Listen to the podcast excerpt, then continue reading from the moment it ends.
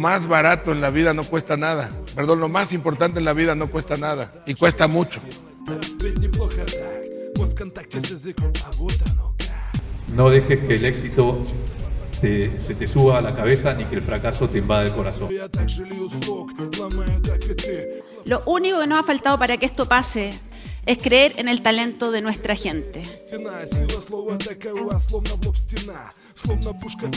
Beneath it were the words, Stay hungry, stay foolish. Please leave a message after the tone. Ok, estamos grabando y para todos los que creían que esta semana nos habíamos olvidado de ustedes, a pesar de que es viernes y de que costó coordinar, aquí estamos. Habría que saludar, ¿cómo andás, Martín? ¿Cómo va, Fer? ¿Todo bien? ¿Todo bien? Ya llegamos al último día eh, para, para coordinar este capítulo, pero, pero va a funcionar. El Con- tema es divertido. Con la lengua afuera. Bueno, esta vez te, te toca a vos estar eh, lejos. El madrugón, Y- y sí. En un horario inconveniente, digamos. Sí, esta vez me toca a mí el madrugón, les estoy hablando desde Lima, estoy acá trabajando con, con un grupo de emprendedores, en realidad lo digo en tiempo presente, pero arranca hoy esto, estoy trabajando con un grupo de emprendedores en sus competencias de intrapreneurship, un poco de metodología de océanos azules, eh, así que aquí me tienen en, en la ciudad de Lima. Me, me encantaría saber si tenemos oyentes de, de aquí, del, del hermano país del Perú, que nos dejen comentarios. Bien, eso es un buen. es sería interesante, es un buen dato. Tenemos muchos amigos ahí, así que. eh, eh, por el otro lado, eh, eh, próxima entrega también hablamos sobre metodologías, así que Sí, sí, sí, sí, efectivamente. viene, viene muy bien poder tener fresquita esa experiencia. Y, y hoy, el día de hoy vamos a hablar de, de como diría un, eh, a esta altura del partido, célebre, eh, digamos, componente del mundo emprendedor, del parripollo de la época. O no, dale, claro. o no. Ya, ya. No, no, sí, sí, sí, sí, tal cual, pero digo, eh, ahora, ahora te hago las diferencias, digamos. O sea, es, un- es la cancha de pádel ya. Es la cancha de pádel, tal cual. Sí. Porque el parripollo eso es sustentable. Y el otro, el parripollo siempre fue negocio igual. ¿Vos decís que sigue siendo? ¿El problema era la, la- la generación de oferta Claro. en ese momento? La, la cancha de pádel ya no es tan sustentable, digamos. Claro. O sea, esto es- eh, Eh, creo que el, el- el primer punto ahí es que eh, mucha gente copia, copia modelos que cree que funcionan eh, no entendiendo cómo funcionan, digamos. Eso, Pero bueno. Eso es muy argentino, eso es muy argentino además. Va- vamos a hacer eh, para, para los oyentes latinoamericanos hermanos, vamos a hacer la aclaración de que el parripollo es, es un lugar en donde se vende eh, pollo a la parrilla, es así de, de- de sencillo, es un pollo asado eh, que se vende en cantidades industriales y que no vende otra cosa. Digamos. En algún momento me parece que agregaron una heladera y te vendían la coca, pero.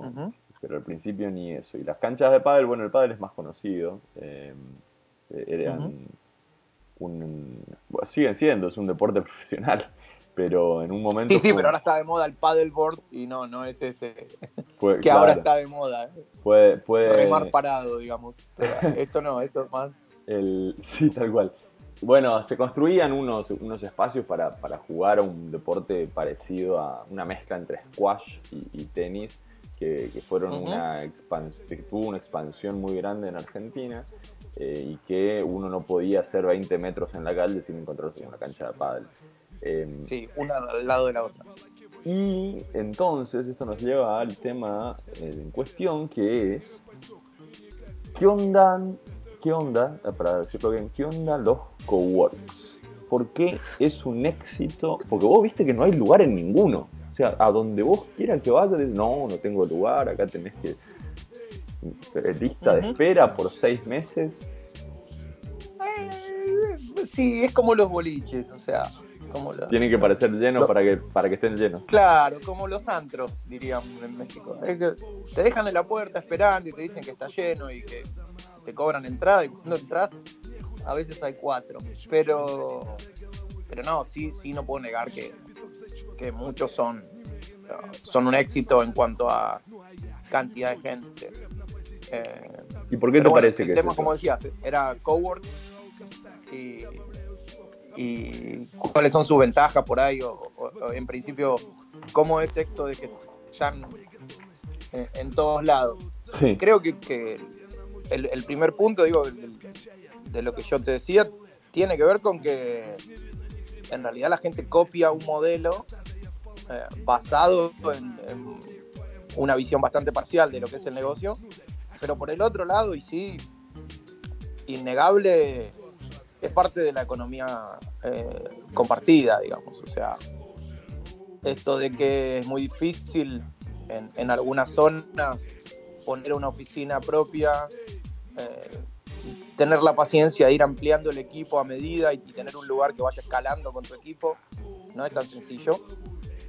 Y, y tiene también razón en el, en el que más allá de que trabajamos en Internet, y Internet está en todos lados, eh, esto de que eh, Dios está en todos lados pero atiende en Buenos Aires es más visible en los coworking, digamos. O sea, hay zonas donde hay más coworks. Eh, porque la gente quiere estar en esos lugares. Eh, pero no ¿Y, quiere y decir por ni qué? ¿Y por qué quieren estar en esos lugares? Yo, yo re- realmente, eh, digamos, lo entiendo por el lado humano. Yo tengo, tengo un amigo que tiene un departamento hermoso con, con vista al río en, Palermo, eh, 100 metros, un escritorio genial, digamos, ubicado frente a la ventana. Y puede levantarse y trabajar ahí, y trabaja solo, no, no, no, no trabaja con nadie, es, es, eh, un Sí, bueno, freelancer pero de- exitoso. digamos que está describiendo una comodidad que no, que no es para todos. Pero, pero él no se no- queda ahí, él no se queda. Él, él- él- Ah, va al coworking. ar- ah, claro, arma su, su mochila, pone la computadora adentro y va al coworking. Sí, pero eso, hay, hay- bueno, hay, yo, yo tengo ah, partes buenas y partes malas para contar en eso. Eh, creo que uno es más productivo trabajando con gente y que el argentino en particular, y que luego también lo vi, o sea, es una cultura también del americano y eso se, terminó acercando al resto de América Latina eh, y que no es casual. eh, somos seres sociales y más allá de que, que la concentración o la conexión esté mucho más individual y la gente se ponga headphones para trabajar y, y trabaje súper concentrada sin darle bola al resto o pareciera que no, eh, necesitamos que haya gente, necesitamos que haya ruido, necesitamos que haya movimiento para producir. Eh, y eso tiene que ver con que somos sociales. Eh, funcionamos mejor, administramos mejor los tiempos. eh, cuando, cuando nos y nos sentimos más productivos, también es una cuestión de sensaciones. Cuando eh, ponemos horarios, delimitamos espacios y, y nos enfocamos en el trabajo donde hay más gente. Por más de que trabajes solo y tu empresa seas vos. Eh, Sí. Los espacios, estos son como una simulación de otro momento. Es como, al- alguien me dijo una vez que, que la gente iba al gimnasio en auto y, y se mataba dos horas en lugar de salir a caminar o de hacer actividad o, o trabajos más físicos. Digamos que el, que el gimnasio en sí era no solo esto de verte bien y hacer fit, eh, sino tenía que ver con una necesidad de, de instintiva, o sea, mucho más primitiva de, reemplazar la caza y la persecución y el trabajo físico por otro tipo de trabajo físico. En esto creo que es lo mismo, o sea, me voy muy, muy, muy sociológico quizás, pero digo, en esto es lo mismo, es una cuestión eh, mucho más básica, mucho más primitiva, que después se resuelve desde el lado intelectual de, no, no, claro, coworking, no, esto de la nueva eh, economía colaborativa o, o compartida. Y en realidad es mucho más básico, o sea, eh, en, en la máquina nos sentimos más, más en- encajando mucho mejor. digo. Bo- bueno, a mí me pasan, No, a mí no, me pasan varias cosas.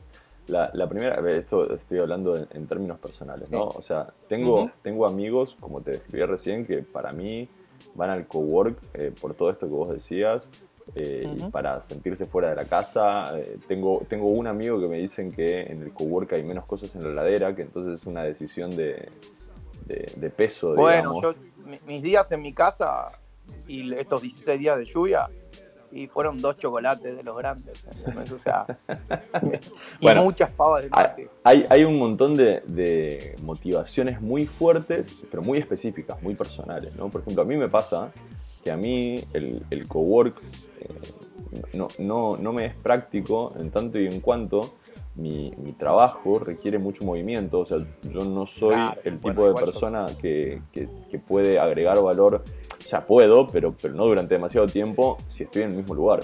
Eh, tengo que ir, tengo que charlar, tengo que moverme, tengo que juntarme, viajo, igual que vos.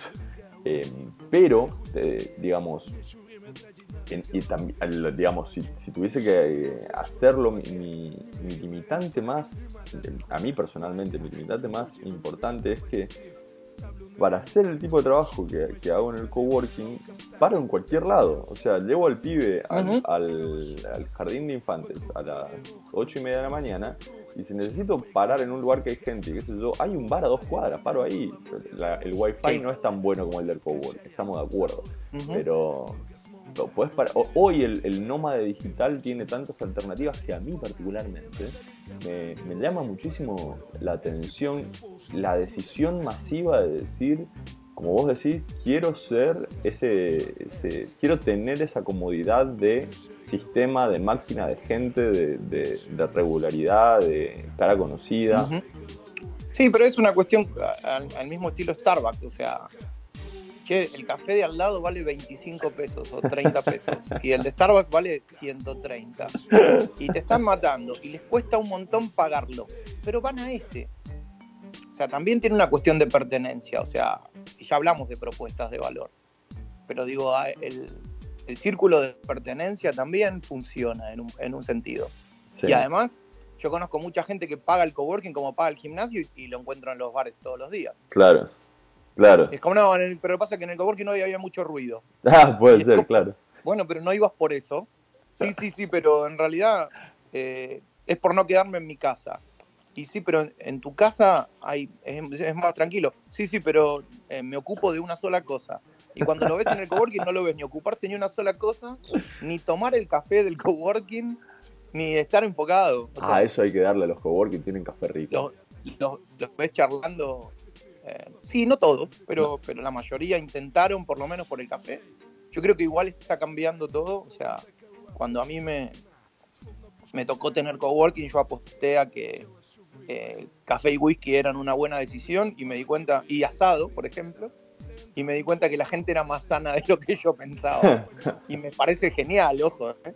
Pero bueno, me quedé afuera en el, en el targeting an- anterior, lo tuve que ir corrigiendo, digamos. Bien, y a una cosa. socio.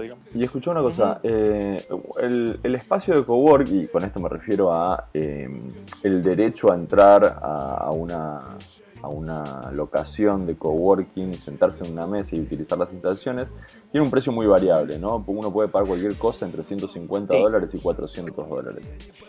Sí. Pero, digamos, hay que pagarlo.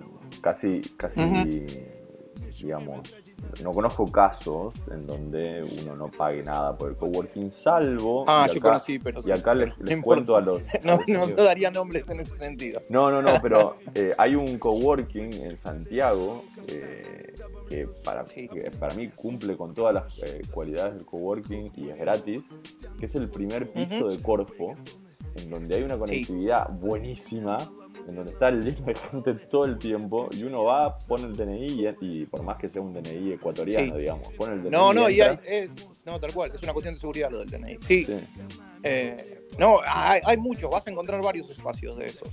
Oh, pero este es particularmente muy bueno, o sea, uno no entiende por qué. No, es muy bueno. Sí, hay, hay unas iniciativas del Estado, otras de marcas y otras simplemente colaborativas. De hecho, en Paraguay hay un espacio en el que eh, lo hicieron como una cooperativa y reciben mucha gente también de afuera. Y, y, eh, el- las empresas que decidieron fundar el espacio lo abrieron. Eh, no me acuerdo el nombre ahora. Pero eh, de verdad vas a encontrar muchos de esos espacios. Y esos, esas son las, por ahí las cosas buenas de, de esto, digo, porque tiene malas también, ¿no? O sea, hablábamos de, de procrastinar, hablábamos de pagar de más, hablábamos de tratar de pertenecer reuniendo o pagando carísimos espacios que, que después no te dan ese aporte o, o esa pintura, digo, Bueno, mi pregunta Eh, iba por ahí pero- exactamente, ¿no? ¿Desde cuándo nace, listo nace de las otras, digamos. Toda esta cultura nace de las otras. El, el primer espacio en, en Argentina era Cowork Central de, de Fer McGlenn. Y, y ahí encontraba gente que, que de verdad empujó esa cultura. O sea, yo me acuerdo que en ese momento era el, el único espacio que hablaba, fue el primero. Y, y después de varios años, incluso ya había otros espacios. eh, el equipo de Fer y Fer, eh, de hecho Diego Jolo fue luego socio Colodenco, eh, de, Fernando, eh, y, eran los únicos que hablaban de una cultura real y de una red de, muchos espacios conectados en el mundo donde la gente venía justamente porque sabía que había un espacio de esas características, socio de otros, eh, y contaban con eso antes de conocer nada en la ciudad. Eh, esos, esas redes, esos sistemas todavía siguen y es como la parte donde nació, o sea, el, el espacio de coworking, un lugar de conexiones, de, de buen networking, un lugar donde tenías aseguradas ciertas condiciones. Eh, en ese momento café y wifi, digamos, pero eh, sí, sí, no había Ah, oficina si es privada. hace mucho tiempo, no, no, no sé de qué año es, pero si es hace mucho tiempo, por ahí hasta ni wifi. No, no, sí, hace mucho tiempo. eh, Sí, bueno, red también, mesas con cable, sí. Che, el, el tema es, mi pregunta iba por ese lado. ¿Desde cuándo, ¿desde cuándo se justifica erogar esos 150 o 200 o 250 dólares que me piden el cowork? ¿Desde cuándo se justifica? ¿Cuándo puedo decir, y la verdad, acá estos morlacos están bien gastados? Mirá, y la verdad que tiene que ver con de dónde estás arrancando. Eh, primero, o, sea, tener bien en claro y hacer la lista de, qué es las cosas que, te están ofreciendo, de, de las que, de esas cosas, cuáles te sirven realmente. Eh, nos ha pasado a varios ver algunos espacios eh, donde emprendedores reconocidos, con, con éxitos probados, me decían, che, yo tengo que aplicar para que estos pibes me acepten. ¿En serio? ¿Y quién es el comité que me va a decir a mí que ya vendí tres compañías eh, eh, y tengo dos éxitos muy buenos, que yo soy emprendedor suficiente como para pertenecer a su red, digamos? Entonces, ¿Vos, vos me estás diciendo secretamente que hay gente que funda coworks porque tiene, eh, como es, síndrome de Napoleón? tal cual. o que quiere ser el portero de la, de la comunidad, digamos, Sí, sí, tal sí. cual. Si no tenés kickers, no entras. Y acá cuento mis, demuestro mis años, porque ya los chicos no saben ni qué era kickers casi. Pero bueno, era, era una publicidad famosa de un portero de un boliche que le decía a un chico que, que si no tenías esas, esos zapatos no entraba. Eh, bueno, esto es más o menos eso. Eh, y digo, en ese punto eh, hay que ver que, cuáles son tus expectativas, o sea, hacer una lista bien consciente de...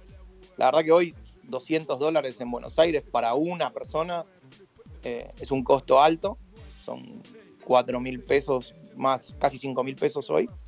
Se va el dólar todos los días, así que ya no sé cuánto, pero más o menos México tiene el mismo cambio, digo, nos van a entender ahí. Eh, es mucha plata. Y, y la verdad que después los veo hacer eso y Starbucks y decís, eh, me, me acuerdo de este inversor de Estados Unidos que dijo, esta generación es muy creativa y es muy buena, pero no van a ser millonarios porque comen palta y van a Starbucks. Eh, o sea, claro, chicos, ahorren de temprano. Bueno, Y si pero quieren hay- tener éxito, empiecen a ahorrar de temprano. Hay una contraposición Eh, a todo esto que puede ser un programa adicional, que es la gente que eh, alquila una casa y, y se muda con la empresa a esa casa, ¿no? Yo tengo un, cliente ahora que Oh. el primer día que me junto en, en una casa de un barrio hermoso de Buenos Aires que se llama Belgrano, le pregunto, escuchame una cosa, ¿qué hacen acá? Y, y el emprendedor me dice, mira, yo estaba pagando mi alquiler, mi socio estaba pagando su alquiler y estábamos pagando la oficina para 14 personas.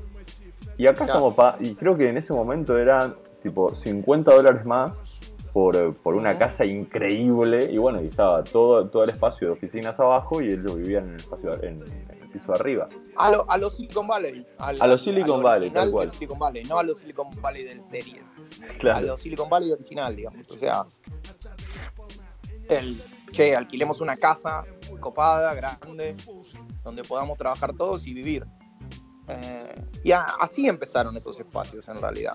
se fueron profesionalizando y son como, como lo que Airbnb a Couchsurfing, digamos. Básicamente eh, trataron de, de tomar los- las cosas buenas de una comunidad y transformarlas en un producto más vendible, más prolijo. Por otro lado, a mí Eh, me y siguen ahí llegando, está como, a mí me siguen llegando mails de compartir oficina, o sea, mails y contactos por LinkedIn. Claro, claro, dicen, no, bueno, por eso Fernando, la estoy, armando está- oficina, quiero compartir. Sí. Che, claro, no, estoy buscando dos, dos empresas iguales o una empresa igual o tanta gente. Eh, todo el tiempo, todo el tiempo, digo, la cultura está y está para quedarse. Y esa es la parte copada de esto. Eh, tiene tiene buenas, buenas características. En Latinoamérica desde 2007 hay espacios. Eh, o sea, son bastantes años eh, de una evolución interesante.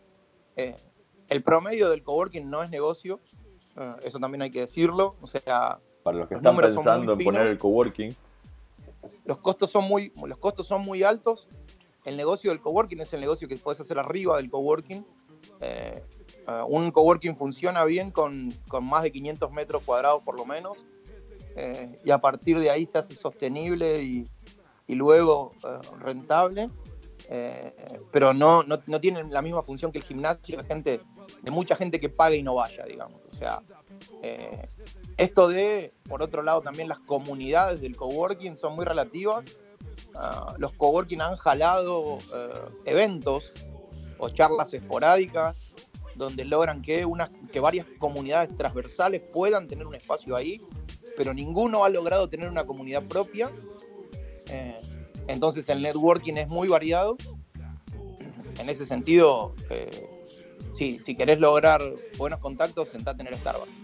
O sea, no, eh, no pagues el coworking por eso. Eh, anda a eventos, anda a los eventos gratis de los coworking. Eh, hay un montón. Digamos, no, no, no tenés que estar sentado todos los días ahí para, para encontrarte con la gente interesante. sí, ojo, eso me lleva a una mayoría pregunta. de la gente interesante. Eso sí. me lleva a una pregunta central que es Bien. la, la personalidad de, de la gente no, no se modifica por entrar a un coworking. O sea, si, si vos sos tímido y Claro. te cuesta hablar con el de al lado, te va a costar en el coworking también, no es mágico, digamos. Está bien, algunos los viernes te, te- te ponen una cerveza como para lubricar un poco la conversación, pero eh, Sí, tal cual. si, si- si a vos te cuesta eh, relacionarte, confiar, eh, contar lo que estás haciendo, si a vos te cuesta esa cosa, te va a costar en el coworking también. Si se quiere, es un buen entrenamiento. Si uno decide, eh, de- si uno decide ex profeso, decir, bueno, mira, me voy a meter en el coworking porque quiero trabajar mis habilidades en el working, entonces todos los días me propongo hablar con dos personas nuevas. Hay que ver cada cuánto quemas un coworking así, ¿no? Pero eh, Sí, claro. en, en definitiva, ¿qué, qué, qué me preocupa de todo esto? Que si tu, perfil es un, perfil al que le cuesta hacer networking, el, el- coworking no es una pastilla mágica. Te va, te a poner las cosas más cerca, te, te va a ayudar, eso es innegable, pero no es una pastilla mágica que, que va a solucionar tus problemas de contactos. No, tal cual. Y por el otro lado también, eh, esto de lo, lo que decíamos antes, de que quién cura esos contactos. O sea, ¿quiénes, quiénes son los que deciden quién entra y quién no, o, a quién aceptan y quién no, o es el, el que primero llega, primero se sirve. O sea, ¿cómo se formó esa red de coworking? Eh, eh, ¿Estás hablando con uno que tenés al lado porque llegó primero o porque eh, tiene un proyecto similar o porque trabaja en el mismo vertical o porque tiene la misma, los mismos años de, experiencia que, que quién y, por qué? La verdad que es varios coworking son como un Tinder, digamos, o sea, y la verdad que lo prendés y hay de todo. Eh, me contaron, digo, ¿no? Pero eh, en ese sentido, el, el networking no, no está garantizado ahí, o la calidad del networking no está garantizada. Si bien yo sigo sosteniendo que más allá, por ejemplo, en los programas de aceleración, y ahí sí hay que ser mucho más selectivo y más específico, eh, el 70% de una buena experiencia en un programa de aceleración es las compañías con las que vas a compartir tu batch. Eh, en ese sentido, tener o cruzarte con gente copada en la cafetera, eh, en el coworking, es fundamental. Ahora, eso tiene que ver con la cultura del coworking, el espíritu que, ese coworking está reflejando y, y la habilidad de sus socios o, o de sus managers de, de construir esa red. Eh, generalmente la gente que construye un coworking tiene una red de contacto fuerte y, y mucha de esa, de esa gente en, el lugar va porque, porque conoce de la calidad de, de- de esos emprendedores, pero no pasa siempre. Entonces, vos me decías, ¿por qué pagarías esos 200 dólares? Y ese es uno de los factores. Pero la verdad que yo quisiera asegurármelo en mi lista, digamos, en prioridades con un, con un check interesante.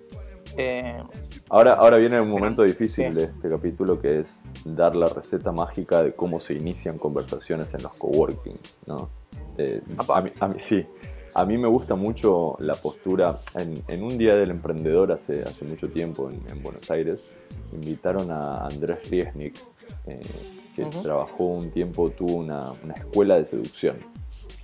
Y, sí. Creo que sigue activa, si no me equivoco. Y en la Ujú. escuela de seducción, digamos, ¿por qué lo invitaban? Porque, bueno, porque hablar con, con inversores, con inversionistas, decían en ese momento, es muy parecido eh, a, la, a la actividad de seducir, ¿no? En definitiva, se usa esa palabra muchas veces, dice, tenés que seducir al inversor. Entonces lo invitaron y, y, digamos, él habló de un poco de, de cómo funciona en términos generales la seducción. Y cuento toda esta introducción para decir que él, él cuenta que el mundo está dividido en dos. Entre los que creen que el opener, o sea, la- lo, lo que uno dice inicialmente determina todo, y los que creen que el opener es irrelevante, o sea, que vos podés ir y decir mandioca, y después seguir hablando de otra cosa y no pasa nada. Entonces, la pregunta acá que, con valor, que es lo que, lo que hizo que la gente espere estos 27 minutos, es ¿qué digo cuando quiero iniciar una conversación en un coworking? respondelo. Bueno, yo tengo, yo tengo un, un- un consejo respecto de eso, porque yo, yo soy como, como, como dice Andrés, eh, yo soy de los que cree que el opener es absolutamente eh, irrelevante en términos del resultado que se va a conseguir. Entonces uno puede decir, mientras no diga nada ofensivo o, o- o, digamos, algo que, que corra un riesgo importante de, de romper una relación, como por ejemplo acercarte a mí y decirme, eh, pelado de mierda, ¿cómo andás? Eso no, si no te conozco no va a funcionar, pero casi cualquier Claro. otra cosa, eh, para mí tiene, tiene carne ahí como para, como para llegar a algún lugar. Entonces, mi consejo en general es buscar una mentira piadosa. Mi, mi- consejo en general para todos los inicios de conversaciones es buscar una mentira piadosa que abra la conversación. Sos, sos el encarador chamullero, Sí, digamos, sí, sí, o sea, muy argentino. Es o sea, el, el- básicamente a- arrancás con no importa qué, pero algo irrelevante y lo tirás pero para que Exactamente. funcione, Entonces, para que ruede la conversación. Tal cual. Entonces, eh, ahí podés elegir la mentira piadosa que se te cante, ¿no? Como por ejemplo, me encantan esas zapatillas. Esa es, es buenísima. Porque ¿quién va a hablar después de las zapatillas? ¿Cuáles son las posibilidades de encontrarte con el fundador de Sapo como para que las zapatillas sean un tema de conversación el resto de, de- de- sus vidas?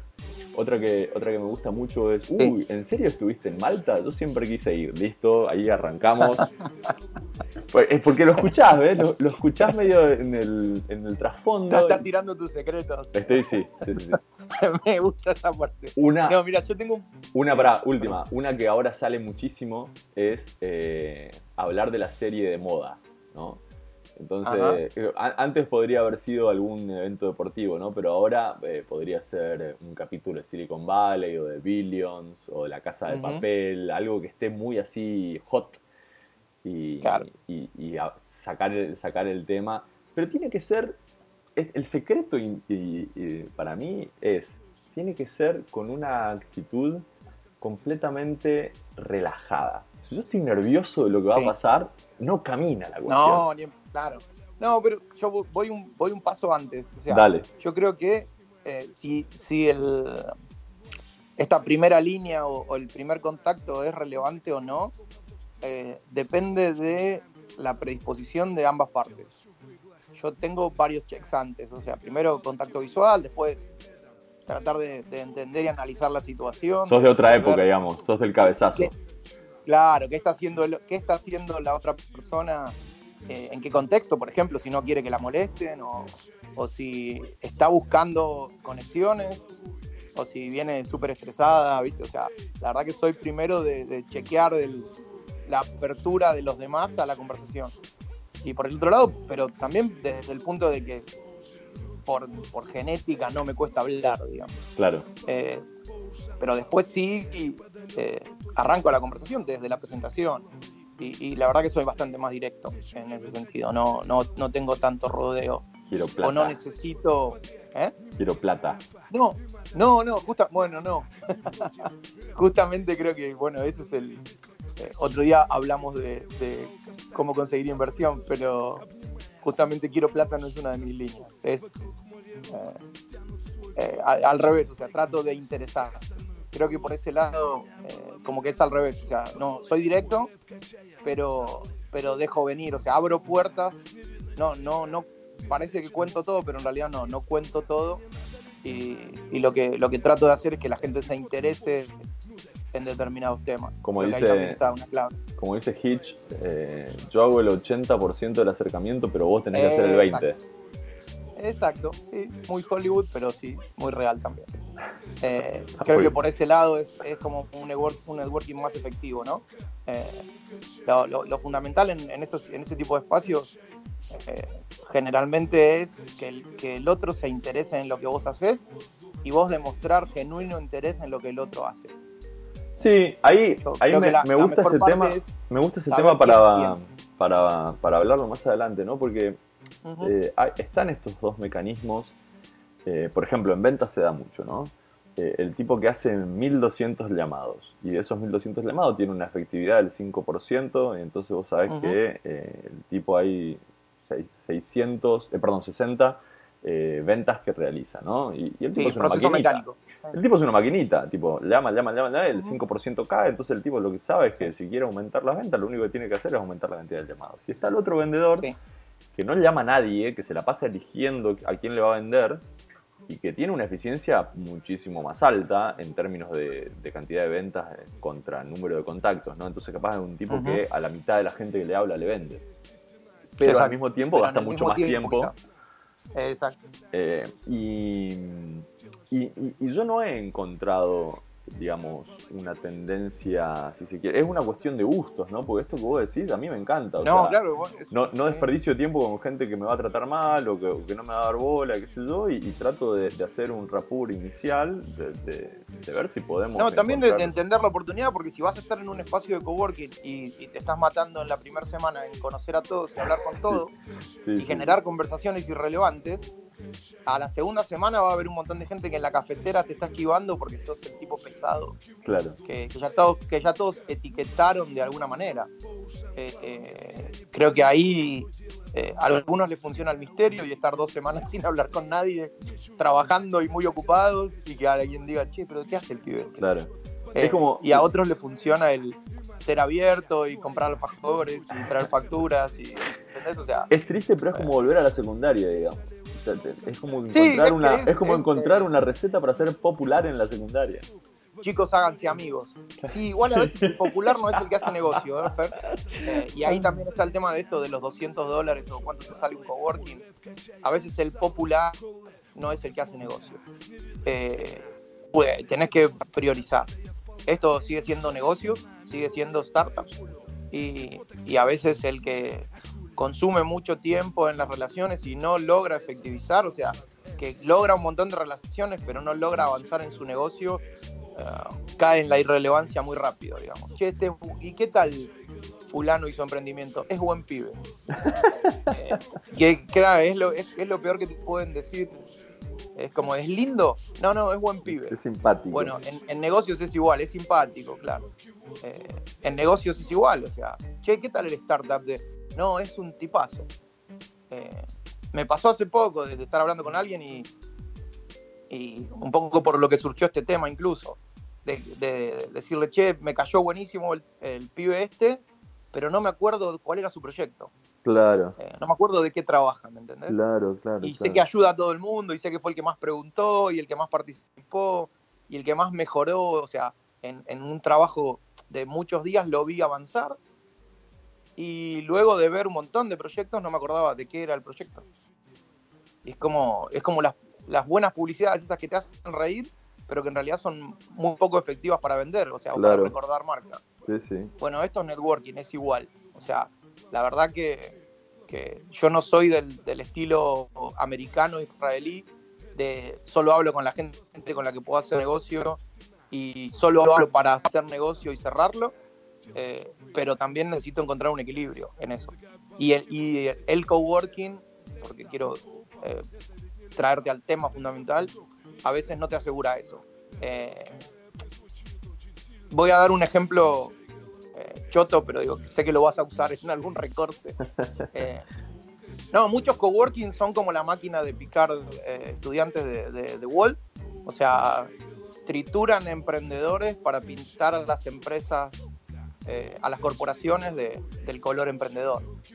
Eh, entonces hay que entender también qué tipo de coworking, es- al qué tipo de coworking querés entrar y, y cómo utilizar eso. Claro. eh, muchos espacios que se dicen coworking en realidad eh, venden una pintura, una pátina, un olor a, a innovación, pero en realidad no innovan y son eh, el puro negocio real estate para meter 2.000 recursos de Accenture. Y acá es donde no querés dar nombres, ¿cierto? Por más que todos sabemos que es un No, edificio no, grande en el sí, centro. No, la verdad que, que todos se imaginan de- de los nombres, digamos. Eh, no, me parece que no hace falta. Eh, pero bueno, hay, hay eh, coworkings grandes que, que solo viven de lo que le venden a las corporaciones. Eh, y hay otros que, que quisieron intentar ser exclusivos, y estoy hablando de toda América. ¿eh? Sí, in- quisieron intentar ser exclusivos y, y en realidad lo que están logrando es eh, espacios inefectivos o clubes de pseudo millonarios que en realidad lo que están haciendo es eh, es como, como una reunión de estafadores, o sea, nadie sabe que todos son estafadores y todos están gastando un montón de energía para hacerle creer a los demás que son el millonario que dicen ser. Y al final no, el, el negocio no sucede, digamos. Eh, y, y ese es el, el- el pitfall de, de muchos coworkings. O sea, todos están ahí para hacer negocios con alguien y ese alguien está en su casa eh, mirando el río desde su piso 17, ¿entendés? Hmm, Eh, y, y solo va al coworking a dar una charla. Eh, creo que en, en ese sentido, los espacios más, más cercanos de colaboración, o sea, conocí el otro día un, un espacio en Colombia eh, que decidió, por ejemplo, alejarse un poco más de la ciudad, que decidió tener espacios sustentables, que decidió aceptar gente con ah, horas para poner en la comunidad, eh, en lugar de ir a, hacer el típico espacio fancy, eh, porque todos pagan carísimo en el centro. Eh, digo, hay, hay diferente oferta, es interesante. El networking tiene que ver con cuál, con qué realmente estás buscando ahí. Eh, pero, pero sí quiero, quería decir esto porque lo, lo digo seguido, digamos, no es algo que tengo atragantado, sino que lo digo seguido, pero sí veo que mucha gente cae en ese error. De- y a veces algunos se salvan porque simplemente no pueden pagarlo, Claro, claro. pero quis- quisieran estar ahí, o sea, es aspiracional. Eh, tener éxito es, es eh, como igual a tener oficina en X espacio. Y me parece que el, el éxito de los startups son clientes, chicos. Se llama cliente, ni siquiera es inversión. Eh, se llama cliente. Y, y en los Ahora, de si, contás el final de, de- de la temporada, no tiene sentido, Martín. Hiciste un spoiler terrible. Tengo, tengo que cortar esta parte ahora. No, no. Luego vamos a extender, vamos a extender. Pero, pero creo que, que en ese punto eh, evaluar coworkings tiene que ver con un espacio cómodo de laburo, tiene que ver con tu, tu productividad, tu forma de ser y, y también tiene que ver con, el, con la red que, que el coworking te va a generar. Bueno, eh, donde vos puedas navegar, ¿no? ahora tenemos no, que no decir la que red del este, coworking, la tuya. Este programa a- a- llega a ustedes con el sponsorship de... No, mentira, no tenemos ningún cowork que nos esté sponsoreando. Pero podríamos, podríamos, podríamos hablar mejor de ustedes, chicos, si nos sponsorearan. Mentira, mentira, no estamos a la venta, No. no, estamos a la venta, no estamos a la venta. Bueno, Martín, eh, fantástico. Eh, ¿Te veo en el cowork entonces? Sí, tal cual. Ahora no, pero paso por Starbucks antes por un café. Eh, per- perfecto. Te, mando un abrazo No, grande. mirá. Ahí. Ah, sí, pero no, yo le iba a cerrar, pero- pero, pero, pero decide, decide lo que Perfecto, lo que cerralo, no, no, cer- digo, última, última cosa, digo, Sí. he hecho eh, 20 kilómetros mucho tiempo solo para sentarme en un café y escribir. Eh, sé que es muy argentino, pero, pero funciona. Sí, Eh, los cafés, los típicos cafés, los viejos cafés, eh, fueron, fueron lugar de, de mucha gente creativa y donde el café era el coworking de, de hace 20 o 30 años. Y, y en ese espíritu creo que todavía hay un montón para hacer. Fantástico. Ahora sí. Ahora sí. Eh, Abrazo nos, ve- grande. nos vemos, espero, más pronto en la semana, la, la semana que viene. Te mando un abrazo Sí. grande y por acá nos charlamos. Gracias totales. Bye. Chao, chao. Nos vemos. Кто упал, это ведь нелепо. Это не рэпачок и никак не рэпчина Это русский рэп и звучит очень сильно. Качай